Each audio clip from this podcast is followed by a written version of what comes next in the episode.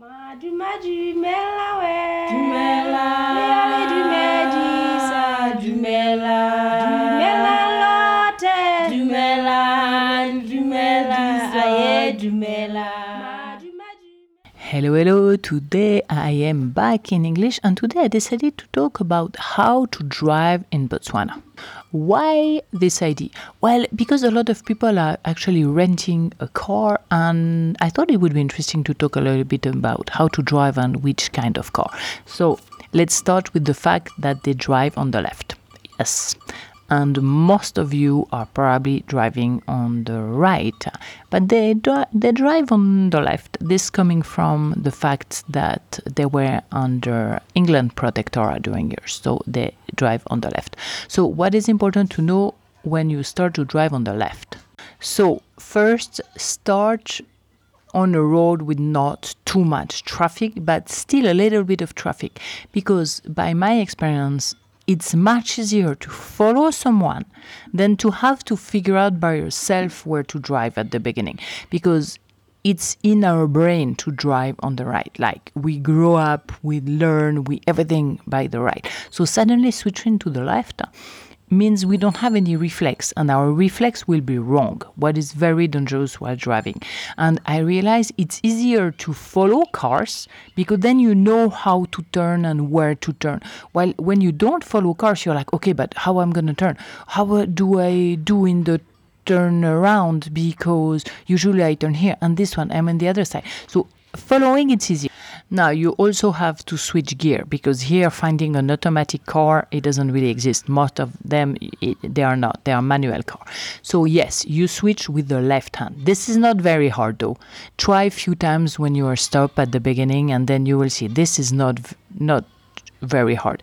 What is really the hardest is to figure out on the road where to turn because you're on the other side. So yeah, follow people. That's my advice at the beginning. Not not too busy, but really, if you are coming to Botswana and you start in Maun, that won't be too busy. You won't have any problem though. Now, if you are starting in big cities that Johannesburg and eventually Windhoek, then try smaller road where there is less people. But is not super hard though. People are extremely afraid of it. It's not super hard. More than everything, it's not super hard in Botswana because there is not, not a lot of people on the road. though. I promise this is possible. Now, which car to rent? If you are coming to Botswana to visit, I would take a 4x4. You don't need a 4x4 everywhere, but there is a lot of places you need a 4x4. The main road are okay, you don't need a 4x4. But as soon as you get out, or even in the city, depending on where you go, it's very sandy, and then at that point, you will need the 4x4. To come to visit us, you don't always need a 4x4, but right now you actually need at least a high car. If it's not a 4x4, it needs to be high because if not, you're gonna touch and then you get stuck. We had a very nice lady coming the other day and she got stuck because the car was too low. So, yes, rent a 4x4 is worse to put the money it's worth to put the money because uh, you will never have to wonder do I need it? Can I pass it? Can I pass it? All the people renting a 2 by 4 regret it later because they are like, oh, nobody told us. But I am telling you, rent a 4 by 4 put the money for it, you will not regret it. Not doing it, you will regret it. Every single person we we met that rented 2x4 said, Yeah, we regret it. We should have put the money. That was a good investment. So, yeah, the 4x4 is a good investment.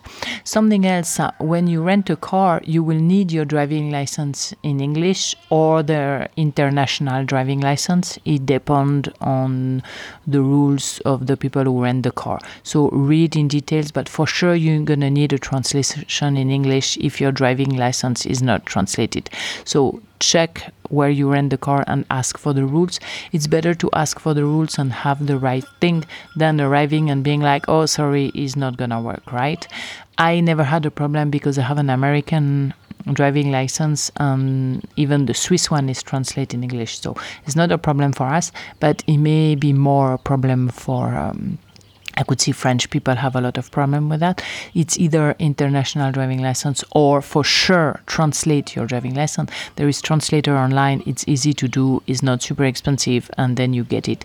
And at least in Botswana, I know in most of the places they actually um, accept this paper because it's. Uh, it has a stamp that is valid and uh, it's the translation and is just what they need.